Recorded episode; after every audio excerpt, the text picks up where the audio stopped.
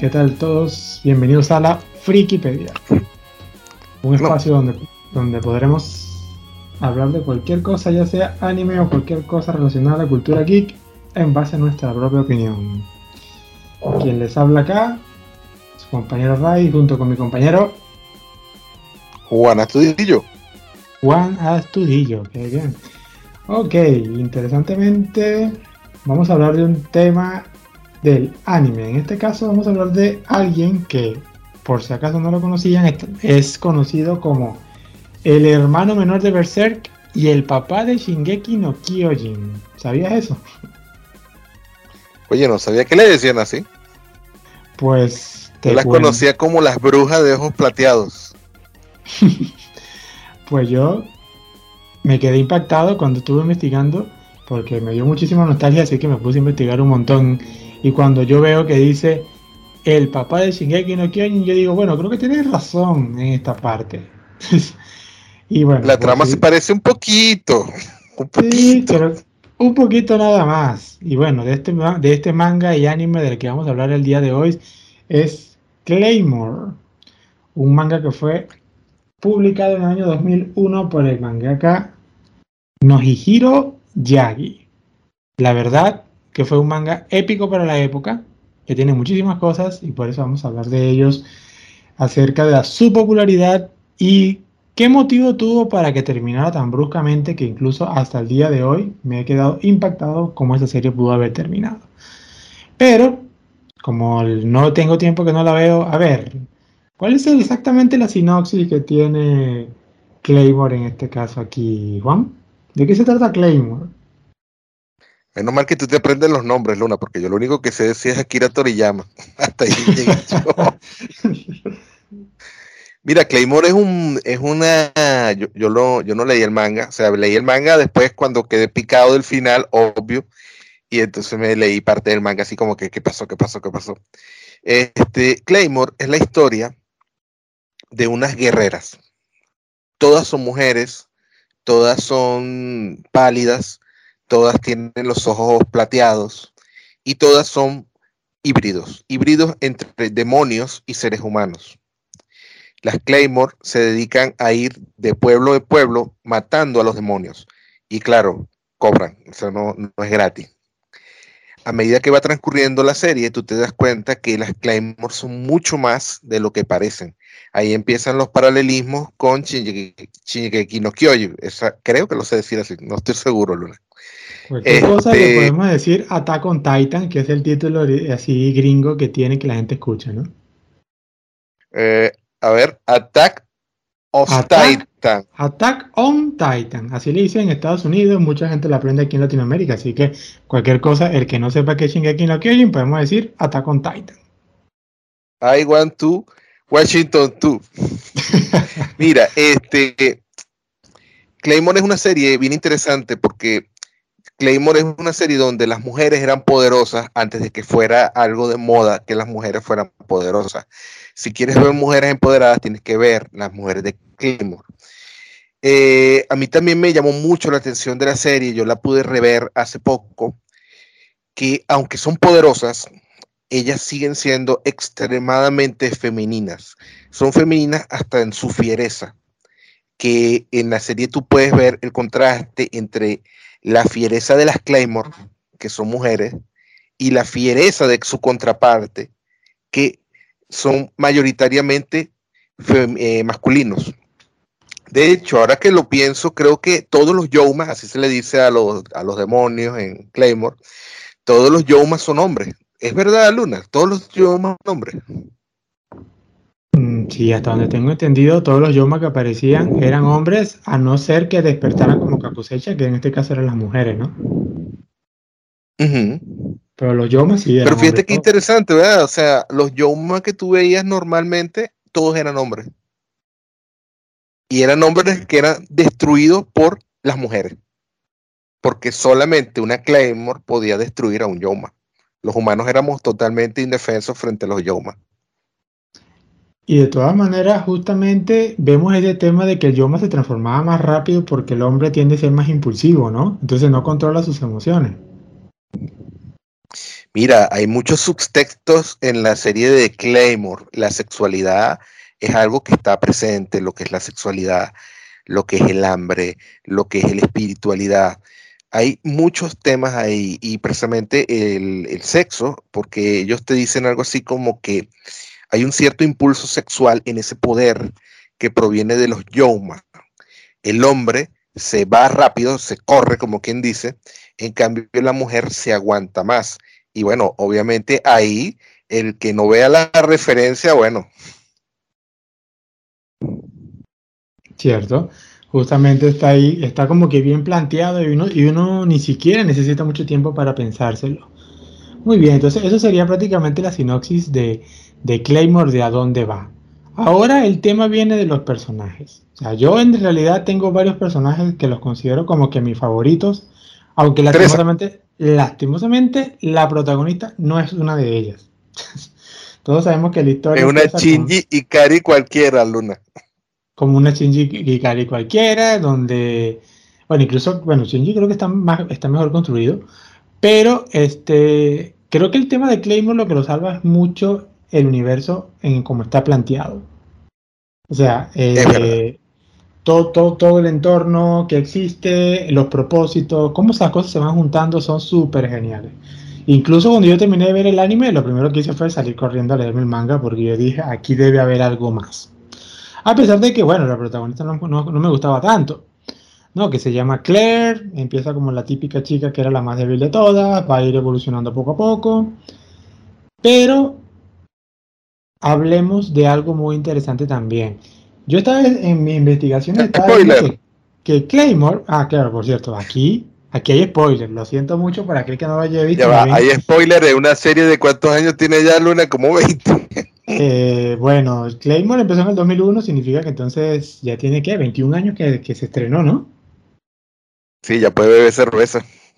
Sí, pues ya esa serie, de todas maneras, bueno, estamos acá justamente en este podcast por eso mismo, para hablar de clásicos, porque tampoco hay que dejarse llevar por lo nuevo, porque hay animes nuevos que, por favor, no es que estén dando mucho la talla.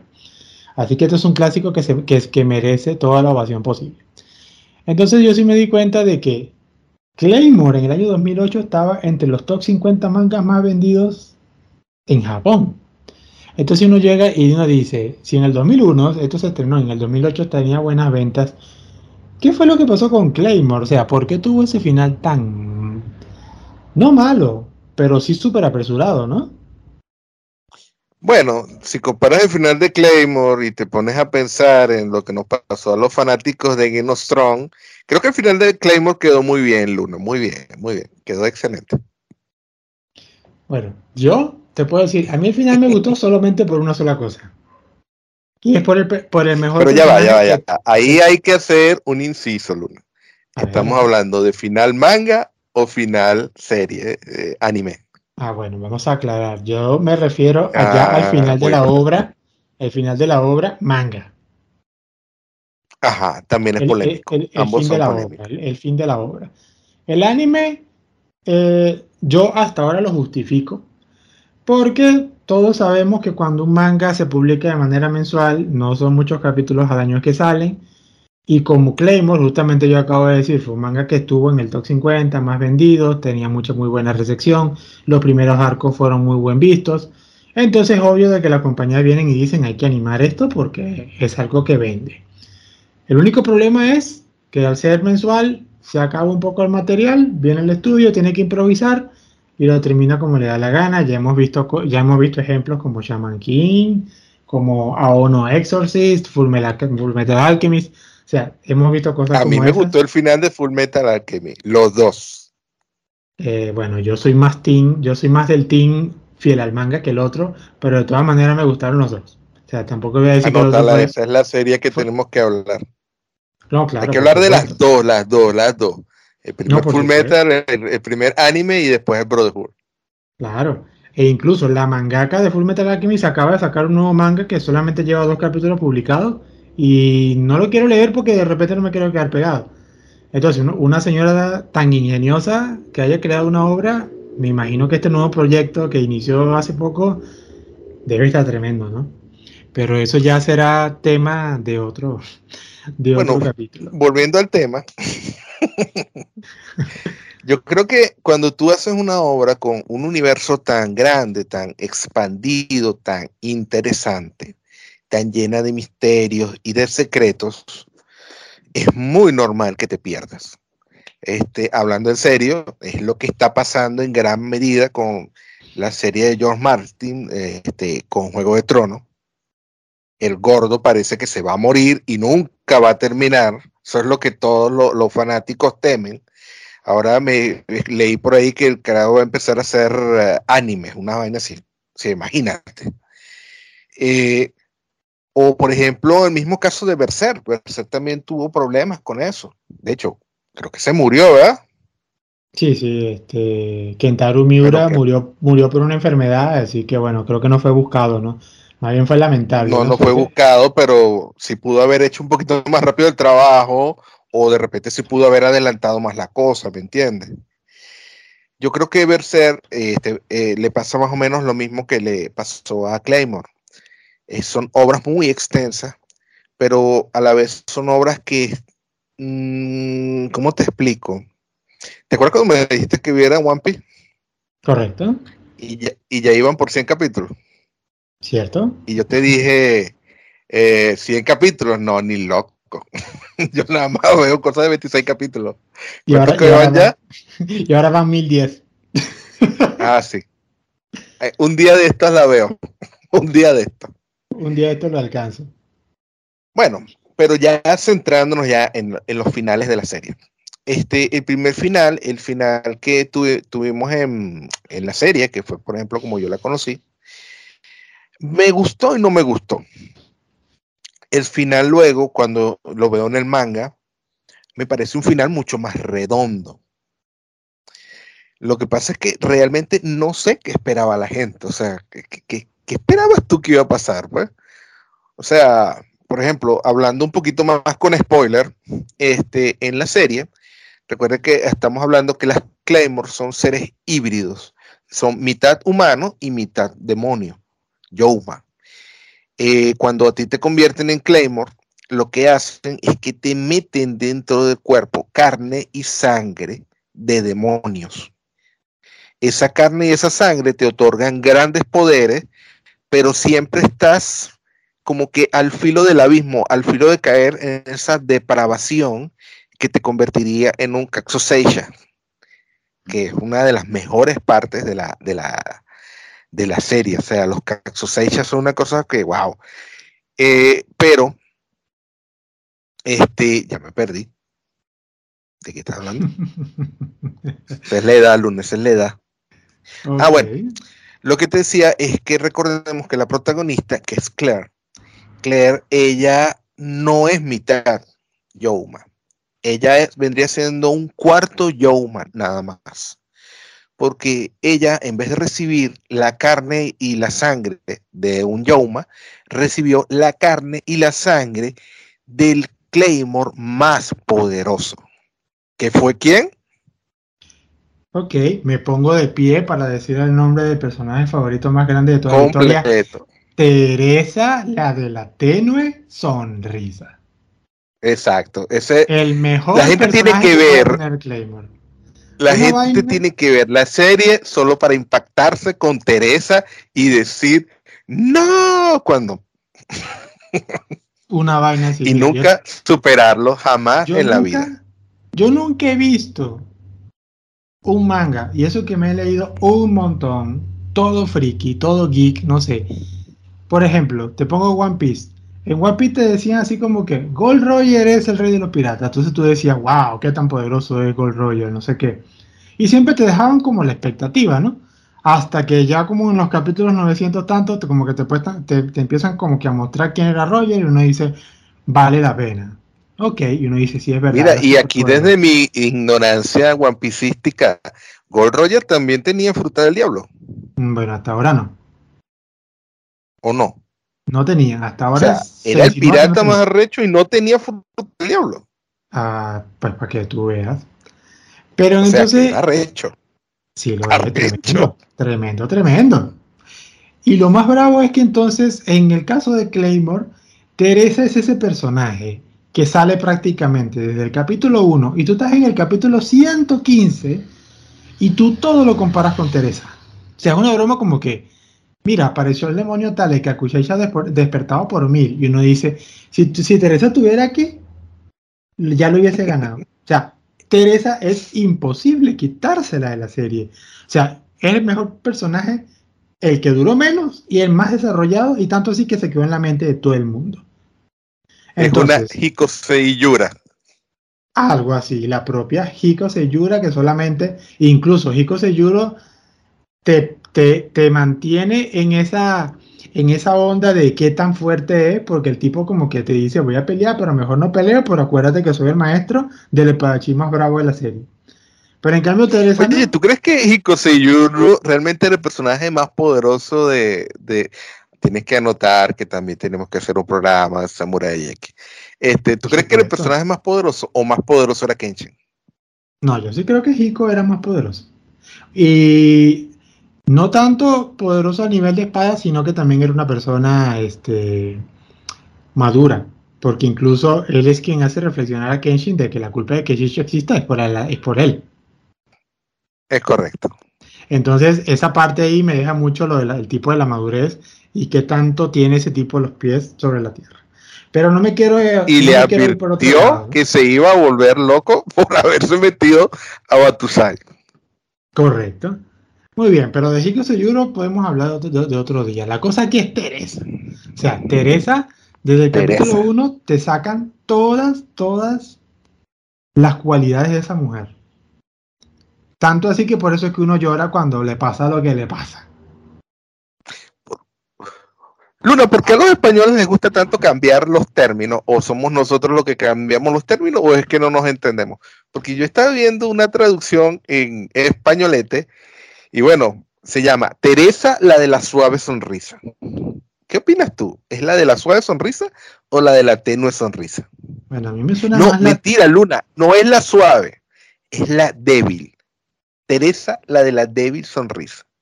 Mm, bueno, en, eh, eh, en temas de español latino, español castellano, no me gusta mucho meterme en esas cosas, porque al final cada quien, cada quien que tenga su gusto, ¿no? Yo mientras lo vi la conocí como la tenue y por eso que me quedé fe con eso. Pero es que tenue suena tan bonito, Luna, la de la tenue sonrisa. La palabra tenue es bonita. Pero cuando yo lo escuché en españolete, la de la débil sonrisa, es como, no sé, no, no, no, no es tan poético, ¿me entiendes? Mm, bueno. Bueno, sí, es verdad, es verdad. Pero el tema entonces es, que Teresa es un personaje tan bien desarrollado que yo creo que más bien el problema que empezó a tener la serie era que impresionó tanto que la protagonista no valía nada. O sea, la serie podía avanzar gracias a que tenía interesantes personajes muy buenos y porque no solamente Teresa era buena, después aparecen personajes como Miria, que fue una super líder, la fantasmagórica Miria, super inteligente y todo lo demás, movía a todo el mundo, y bueno, y ahora ahí Claire haciendo de la suya. Pero ahora fíjate que, ajá, ya, no te interrumpo. Ok, venimos, venimos a ese punto o sea, tenemos a personajes como Miria, tenemos a personajes como Irene, tenemos a personajes como, como Teresa, como ya lo había mencionado. La serie se mueve gracias a que tiene personajes de verdad que se mueven por cuenta propia.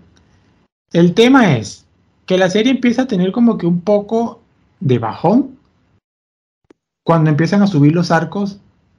Más que todo porque por el tema de que Claire no ha evolucionado lo suficiente y para hacer, y para hacer una publicación mensual Nadie se iba a esperar toda la vida y esperar que Claire hiciera algo. Mira, yo creo que, por ejemplo, el tema de Claire es bien interesante. En el anime te dan un dato bien, bien bueno, y eso lo da precisamente la persona más inteligente de la serie, que es Miriam. Y ella dice, no es que tú seas tan débil, le dice a, a Claire, es que tú te auto auto está, te, te autoentrenas para pelear con seres despertados. Por eso tú puedes percibir el yoki, por cierto, en la serie el yoki es como el ki, pues el poder espiritual. Aquí se llama el yoki. Y entonces eh, es como que el poder de ella de percibir el yoki hacía que se viera tan débil frente a las personas, o sea, las personas no, las Claymore normales. Porque las Claymore normales despiden un yoki mucho más débil que el de los Katsuseisha. En cambio, cuando tú ves por primera vez a Claire peleando contra un Katsuseisha, un despertado, tú ves que Claire puede tanto como la propia Miriam, ¿me entiendes? Quiere decir que la debilidad de ella también era en parte una mala comprensión de sus poderes. Además, estaba el otro factor predeterminante, que es que ella es solo un cuarto de Claymore, un cuarto de Yoma por lo cual tiene solo la mitad del poder que tiene una Claymore normal. Correcto. Ahora, lo que yo realmente vi como un final redondo es lo siguiente.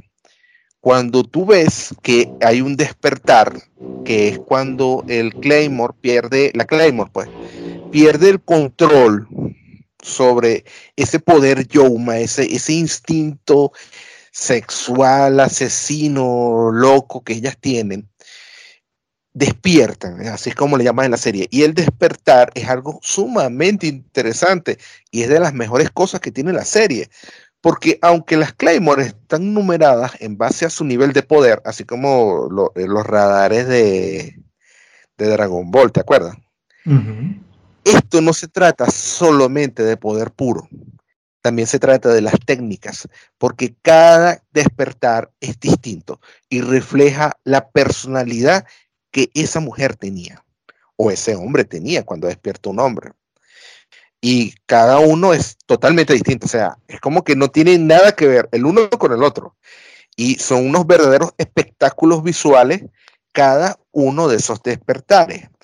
Pero si tú te pones a analizar cuál es el despertar, el despertar es cuando tú pierdes tu humanidad y te dejas arrastrar por esa mitad Yoma y te transformas en el Yoma. ¿Qué es lo que sucede al final del manga? Claire no se transforma en un Yoma, en un, caso Seisha. ¿En qué se transforma Claire? En Teresa. Y eso es lo que todos queríamos. Todo el mundo quería que reviviera Teresa. Y obviamente, como lo que ella tenía por dentro era Teresa, yo creo que es totalmente redondo que cuando ella despierte es Teresa. ¿No crees tú? ¿Cierto? Porque está tan insatisfecho. Bueno, mira.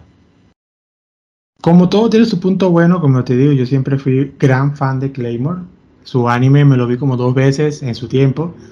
Lo que pasa es que tenía tiempo que no, que no me acordaba, pero cuando salió por ahí en el 2007, 2008, yo fui uno de los primeros como que vamos a vernos todo esto, igual que el manga. Ahora, ¿cuál es mi problema con Claymore? Porque no todo puede ser siempre bueno. La serie, por ejemplo, sabemos que en el manga, a nivel artístico, a nivel de dibujo, eso es una de las cosas más impresionantes que yo he visto en mi vida. A lo mejor es no me una cosa hermosa y sublime que todos deberían ver, sobre todo las páginas donde aparecen los Katsuseisha. Qué cosa tan increíble. Y cuando llegamos a los abisales, que no le hemos dicho a la gente que es un abisal, es una cosa que, wow, es del otro mundo. Claro, yo, por ejemplo, esos dibujos son impactantes, tanto que yo decía, con razón, esta cosa necesita una publicación mensual. Este tipo semanalmente no se va a poner a dibujar semejante vaina. Entonces, por ejemplo, el apartado artístico para mí, A1. Y, y he leído muchos mangas y posiblemente habrá mejores mangakas, no sé, con, con dibujos, no sé, más eh, tremendos, pero al menos en mi experiencia considero que esto ha sido un dibujo tremendo. Ahora. Bueno, sí, ahí, ahí hay un paralelismo precisamente con la serie Berserk, que visualmente también es una cosa increíble, pues. Majestuosa. Sí, sí, es una cosa espectacular, pues. Pero ahí también viene algo que me gusta mucho de Claymore, que es que aunque la serie es sumamente violenta, nunca pierde su feminidad. A diferencia de, por ejemplo, la serie Berserk, que su dibujo te transmite agresividad y masculinidad. Cierto. Claro, y el, en el caso, bueno, el tema de Berserker es que cada capítulo, mientras avanza, es más tenso. Solamente por ahí después del capítulo 300 es que tú empiezas a sentir como que la cosa se calma, ¿no? Pero el personaje vive siempre en una constante, en una constante tensión acerca sobre pelear y demonios y no entonces por ahí también tiene otro, otro aire, ¿no? Por algo dicen que Claymore era como que parte de la familia de Berserk. Ahora, ¿qué es lo que no me ha gustado de Claymore? Primero, creo que era el tema de pareciera que el mangaka ya estaba como que aburrido o no sabía qué hacer. Te pongo un ejemplo con lo que pasó con Shingeki no Kyojin o por si acaso Attack on Titan. Cuando eh, Attack on Titan está por ahí, hizo como en sus capítulos 70 y 80, que todo el mundo sabía que, que el misterio que iba a revelar la serie y lo que le iba a dar el impulso era lo que se iba a conseguir en el sótano de la casa de Eren Jaeger, ¿no? Hasta que por fin, bueno, después de un montón de capítulos, siguiéndolo mensualmente, yo aquí torturándome, por fin llegamos al episodio donde se ve y cuando se revela lo que había debajo, eso te da, o sea, eso te abre, te abre la mente y uno dice, ahora entiendo qué, es lo que está pasando aquí. Y en este caso, Isayama es muy inteligente porque el tipo apenas te muestra eso, el siguiente capítulo se trata del pasado del papá de Eren, donde te está demostrando de que él era un habitante de otra ciudad atravesando el mar, que es el famoso imperio de Marley. O sea, una vez revelado el secreto, el tipo te va de una y te lo muestra. El tipo te dice, mira, este es el reino de que estamos hablando. Y vamos a desarrollarlo poco a poco mensualmente. Empiezas a conocer los personajes, empiezas a ver el entorno en el que vivían, empiezas a ver el fanatismo en el que ellos vivían y cómo veían a, los de la isla, porque prácticamente tenían el cerebro lavado de que eran demonios, entonces te muestran al personaje de Gaby, que es el personaje más odiado de Shingeki no Kyojin, porque es esa típica niña ingenua fanática que creció diciendo que los elianos eran malos y que ella iba a entrenar todo lo posible para quererlos matar. O sea, el tipo te pone... Me huele a Priscila. El tipo te pone todo en contexto, o sea, de una buena vez. Y después de allí, pues bueno, después te ponen el tema, ¿no? De que pasan varios años y bueno, y los de la isla organizan su ataque, ya que saben la verdad del mundo, obvio que tienen rencor, todo lo demás. Ok, ya eso por ahí Shingeki no Kyojin se supo mover muy bien. Lo que me molesta de Claymore es que cuando ya tú te enteras de qué es lo que está pasando, no hay más movimiento de allí. O sea, te enteras de que la isla de donde estaban todas las Claymore era simplemente una especie de laboratorio para construir un arma que iba a contribuir con una guerra que estaba en un continente que ellos no conocían. Ahí es donde uno dice, Shingeki no Kyojin. Y los Yoma no venían de la isla, igual que en Shingeki no Kyojin. Correcto, todo era. Los Yoma venían del otro continente. De, la misma gente. Así como en Shingeki no Kyojin les inyectaban el suerito para que se transformaran, ese era el mismo peo que pasaba con los, con los, con los Yoma en Claymore, ¿no? Aquí ahí donde uno dice, aquí, ¿qué está pasando ahí? Pero, y los paralelismos no terminan ahí.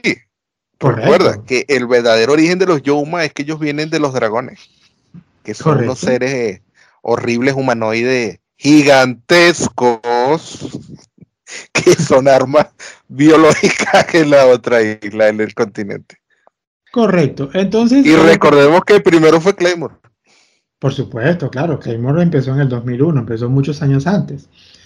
No, no, no, no critico que haya sido una copia, pero bueno, todo el mundo tiene referencia de algo, ¿no? Incluso hasta el mismo Dragon Ball, ¿no? Aunque dicen que fue inspirado por los, por los cuentos chinos ese de Sun Wukong y no sé qué cosa. Ah, no, pero eso ya no es copia. Pero, es no, o sea, tradición. Hablo de referencia.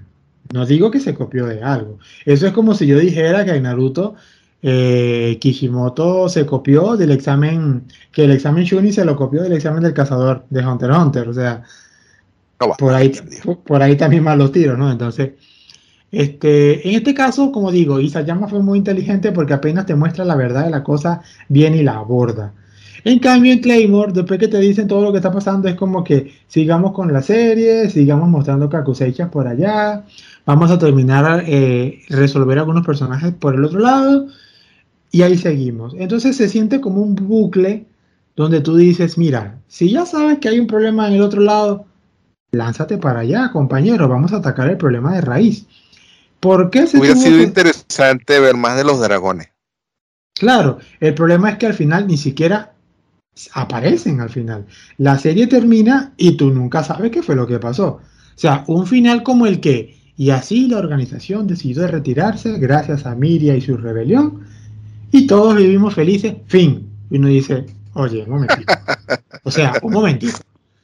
Tú me estabas diciendo a mí que todo este problema era por el experimento de otro continente. Entonces era obvio de que, de que Miria y la rebelión que estaba causando era lo que iba a hacer que ellas se salieran de ahí y acabar con ellos porque se sintieron utilizados, muy parecido a lo que pasó con Shingeki no Kyojin. No, que ellos mismos dijeron, se cansaron de pisotearme. Háblame. Y ese dragón que trajeron ellos del continente, que lo tenían esclavizado ahí en, la organización, ¿qué pasó con él? Eh, bueno, como diría China en el episodio de Los Simpsons, un hechicero, lo hizo, eso desapareció, eso nunca pasó, bórralo. ¿no? Entonces, esa inconsistencia creo que fue lo que pone, este, lo que pone en mala posición a Claymore a pesar de ser una buena obra. Aunque te digo un dato muy curioso, que es algo también muy parecido a Berserker. Yo no sabía que eh, el, mangaka de Claymore había tenido muchos problemas con los editoriales e incluso lo movieron unas tres veces. Primero lo pasaron a la, Monthly eh, Shonen Jump, después lo pasaron a la Weekly Shonen Jump y después lo pasaron a la otra. Posiblemente esa cambiadera de editoriales habrá desmotivado al mangaka a no seguir con la obra o qué? Bueno, realmente la vida de los mangakas es muy dura, Luna. Muy dura. Correcto. Y eso lo habrá Es dura si eres bola y es dura también si tienes éxito. Otro dato muy interesante también es lo que los mangakas ponen al final de sus obras.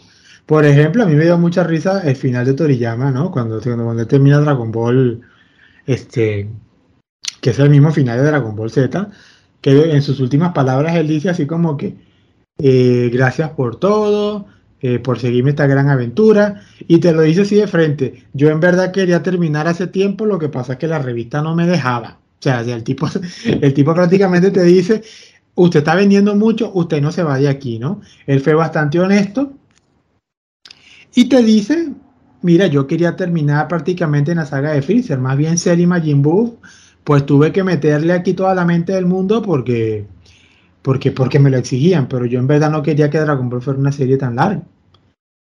Y bueno, fíjate que hasta la parte de Cell es muy interesante. Pero la de Majin Buu sí me parece un poquito más floja. Bueno, la saga de Majin Buu es una de mis favoritas pero sí es verdad que se siente un poco forzado, sobre todo el origen del poder, ¿no? O sea, eh, Majin Buu exactamente de dónde saca su poder es una cosa súper rara. Pero bueno, el tema es que todos los mangakas colocan esas notas finales, mientras que el creador de Claymore en su capítulo final colocó fue un comentario así todo fuera de base donde pareciera que tú te das cuenta de que lo único que quiso fue no hablar del tema de qué pasó. Así como que gracias, eh, me gusta comer ramen y qué bueno, chao. Y tú dices, esas son las últimas palabras de este mangaka.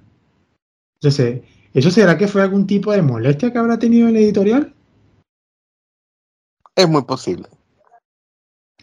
Se, fue, se fue así como se lo llevó, se lo llevó un platillo volador sí, al pues. mangaka. Sí, pues así como el final de Claymore, o sea, el final de Claymore es como que, y así todo terminó, gracias por todo. O sea, una cosa súper que a mí me dejó en shock.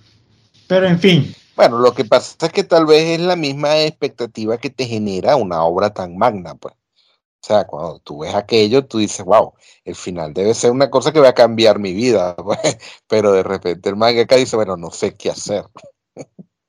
Sí, pues yo espero que Ichiro Oda no esté diciendo, uy, ¿qué será el One Piece? Yo aquí teniendo a la gente diciéndole que sí sé lo que es. ¿Te imaginas que se aparezca diciendo que no sabe? Bueno, yo todavía estoy, estoy, esperando que me echen el cuento de qué es lo que dicen los poneglyphs. Uy, sí. Pero bueno, esas son cosas que supuestamente también planeadas. Bueno, confío en Ichiro así que no pasa nada. Ok, el, el One Piece, ¿verdad? Correcto. Entonces, pues bueno, hablando de Claymore, podemos ver que hay cosas muy buenas. podemos ver que tiene un, este, una animación tremenda, porque también el estudio que lo hizo hizo un gran trabajo. Este, Hermoso.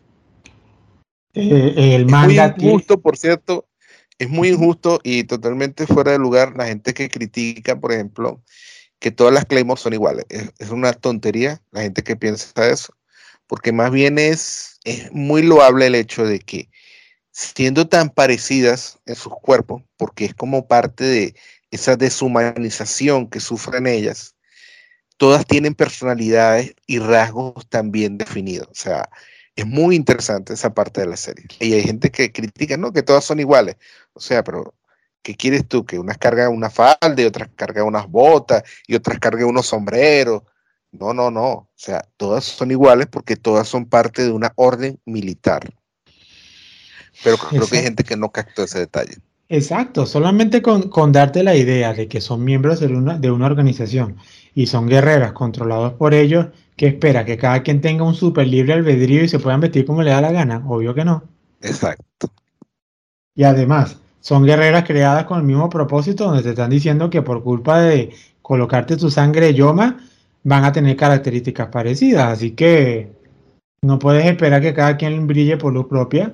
Más bien su personalidad es lo que salva la, la- la obra, pues. Pero en No, no, apariencia hay física, personalidades que realmente valen la pena, o sea, tienen que verla, tienen que, que leerla solo por, por ver cómo son las Claymore. Y claro, darse el lujo de ver cómo son los Cactuseicha y después cómo son los abisales, que es una de las de los personajes más interesantes y visualmente más impactantes, los No, no, seres vale. abisales. Solamente cuando yo vi la pelea entre Isley del norte contra la otra chica, Flora, algo así se llamaba, me disculpan el nombre, pero cuando esa pelea ocurre en el manga, o sea, los dos avisales más fuertes prácticamente, eso es un deleite visual que tú dices, este tipo se mató dibujando esta vaina, pero con todo, pues. Le salieron callos en los callos dibujando cada línea. Yo no sé si este tipo se habrá tomado después un tiempo de vacaciones y habrá dicho por tres meses no hay manga porque necesito descansar. No sé. Pero ese tipo se mató. Mira, los pobres, los, los pobres asistentes dibujando y el carajo con un látigo dándole. Y los asistentes así como que no. Y la montañita me la haces bien, el relieve me lo pone por acá. Cuando lance, cuando lance una patada, que todos los pinos huelen al mismo tiempo, una cosa así. Bueno, yo una vez me, me puse a ver el manga de Bleach y yo creo que de una página de Claymore salen como, no sé, como 100 páginas de Bleach en, a nivel de líneas. Es una cosa loca. Además que Bleach re- re- recicló muchísimo eh, la saga de Hueco Mundo, donde prácticamente era un mundo hueco, entonces no había nada que dibujar, ¿no? Eh, flojera, que digo algo de flojera. Bueno, digamos que el contexto te lo pone así, como que saga de hueco mundo, oye, es un mundo hueco, digamos que ahí puede aprovechar el, el mangaka y dice, bueno, es un mundo hueco que puedo dibujarte aquí, ¿no? Así que en este caso entiendo muchísimo esto. Pues en fin, ¿recomiendas o no recomiendas Claymore? Totalmente, lo recomiendo y lo certifico. Tienen que verlo para que vean lo que es el verdadero poder femenino. Son todas unas bichas, tienen que verla. Cosa que no vemos seguidamente y que no le quita ningún mérito a esta serie tan fantástica con tremenda trama. Lastimosamente tuvo sus altibajos, pero yo sí les recomendaría que la vieran, no importa el qué. Manitos arriba entonces. Manitos arriba. Muy bien, ¿Y el entonces, próximo capítulo será sobre? bueno, eso tenemos que discutirlo para acá, porque yo diría que podríamos hablar entre Full Metal Alchemist o eh, Rurouni Kenshin, o conocido como Samurai X. Kenshin. Y Ah, así aprovechamos y hablamos de psicología. Por supuesto, la psicología que, le, que parece que Naruto también se inspiró un poquito de ahí, ¿no? Porque todo, Sí, todo, sí, todo, maestro. todo viene como que agarrado de la mano. Entonces, siempre, siempre van a haber similitudes en muchas cosas. Pues sí, yo creo que sí hablaremos entre Rurouni Kenshin y Full Metal Alchemist. De todas maneras, hablaremos de todo lo que se pueda en cada capítulo que podamos sacar. Esperemos que podamos sacar al menos un capítulo semanal hablando de todo esto. Y seguimos adelante aquí con la Frikipedia. Y acordémonos que no solamente estamos hablando de anime, podemos hablar de otras cosas más. Lo que pasa es que se nos vino la mentalidad aquí de antaño y queremos hablar de obras clásicas que no fueron suficientemente valoradas, así como Claymore. Entonces también hay que sacarles y hacerles propaganda de que fueron obras que medio pasaron por debajo de la mesa, pero que valen la pena ver. Bueno, Luna, no me queda más nada que decir. Yo soy Juan Astudillo. Bienvenidos a la Frikipedia y no, se les olvide, muy importante, antes de que se despidan, denle like para que nosotros sepamos por lo menos que nos están escuchando. Por supuesto. Vamos a ir poco a poco con este programa de acá. Tendremos nuestros oyentes. Apóyennos y aquí seguiremos adelante entonces. Nos vemos entonces en la próxima. Chao.